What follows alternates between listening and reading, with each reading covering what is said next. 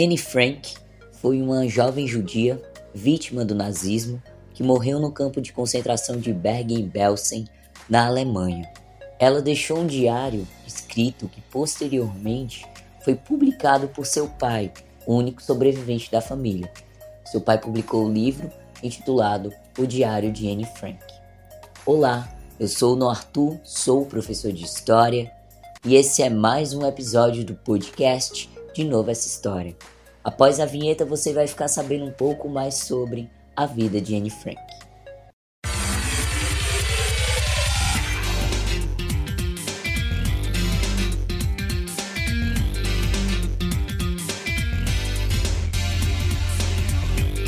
Começa agora o podcast. De novo essa história.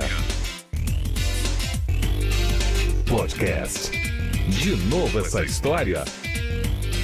Com Noah Arthur.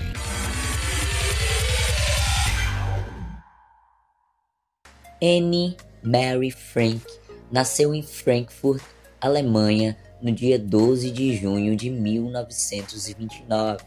Ela era filha de Otto Frank e Edith Hollander Frank, ambos judeus, e tinha uma irmã três anos mais velha que era a Margot. Em 1933, toda a sua família saiu da Alemanha para fugir das leis de Hitler contra os judeus. A família então emigrou para a Holanda, onde seu pai se tornou diretor administrativo de uma empresa que fabricava produtos para fazer geleia.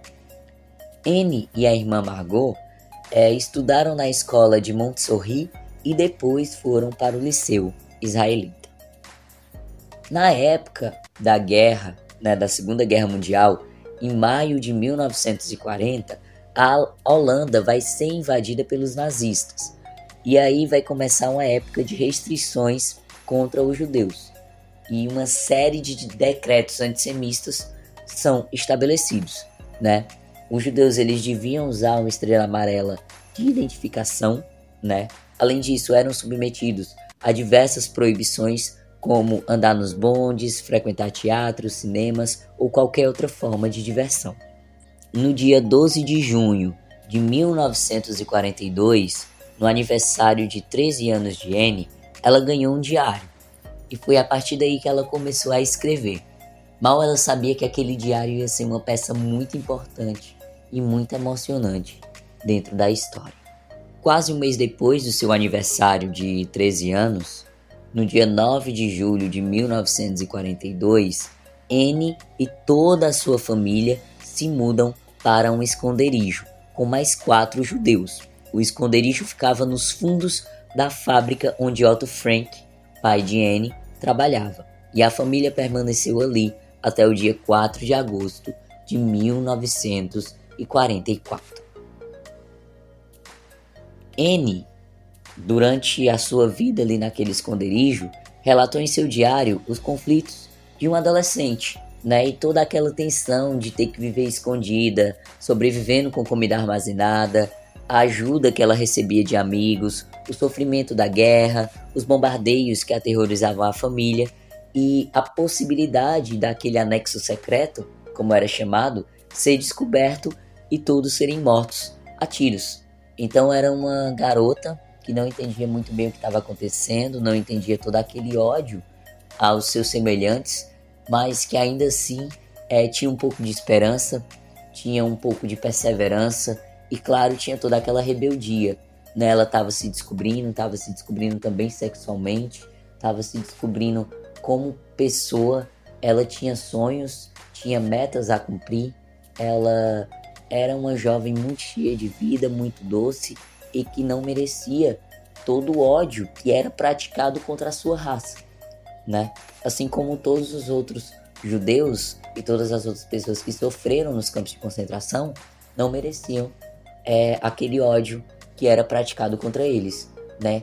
Que os nazistas, os alemães, eles praticavam em busca de uma raça suprema, a raça ariana, quando na verdade aquela raça pura nunca existiu.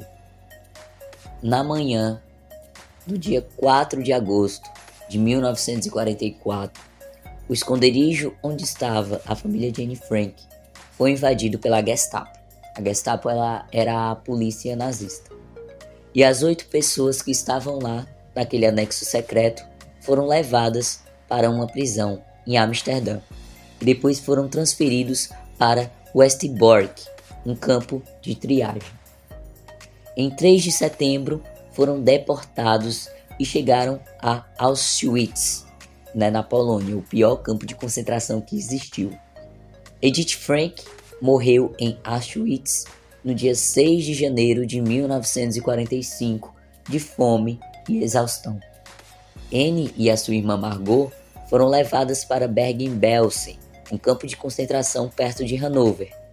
E a epidemia de tifo que assolou o local no inverno resultou terríveis condições de higiene e matou milhares de prisioneiros, inclusive Margot e alguns dias depois Anne Frank.